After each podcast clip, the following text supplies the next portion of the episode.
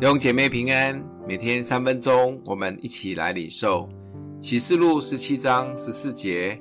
他们与羔羊争战，羔羊必胜过他们，因为羔羊是万主之主，万王之王。同着羔羊的，就是蒙召、被选、有忠心的，也必得胜。十六章谈完神愤怒的七晚七项灾难以后，突然又插入了大淫妇这一章。谁是大淫妇呢？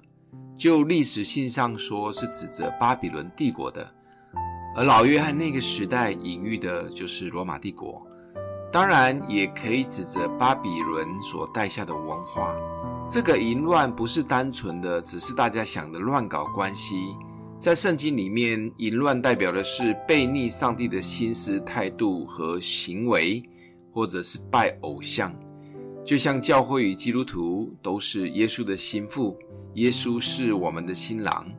教会或神的儿女若不好好的以耶稣为中心，成天想要搞权力斗争、生活放纵、偶像崇拜，就是把新郎摆在一边，甚至与那一只敌基督的兽混在一起，同流合污，那就更糟糕了。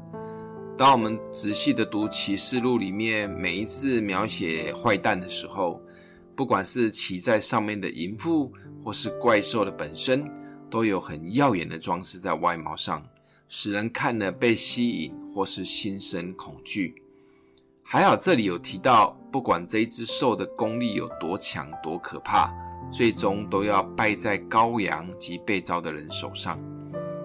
今年的平安夜。我们领受了一个很特别的信息，就是平安夜夺回平安。平安的最大敌人就是忧虑与恐惧。有时我们很容易被外在的东西影响或者吸引，就像大淫妇与兽的外形一样。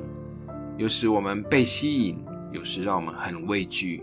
就像我们的生活一直活在跟着世界的价值观，或者在担忧与恐惧中度过。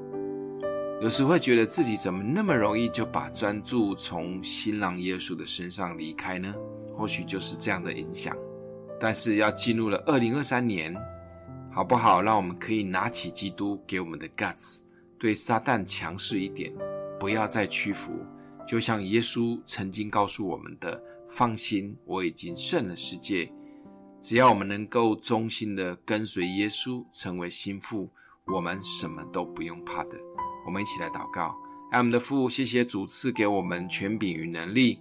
过去或许我们常常失败，但现在我们要宣告，靠着主，我们会得胜，胜了还要再胜。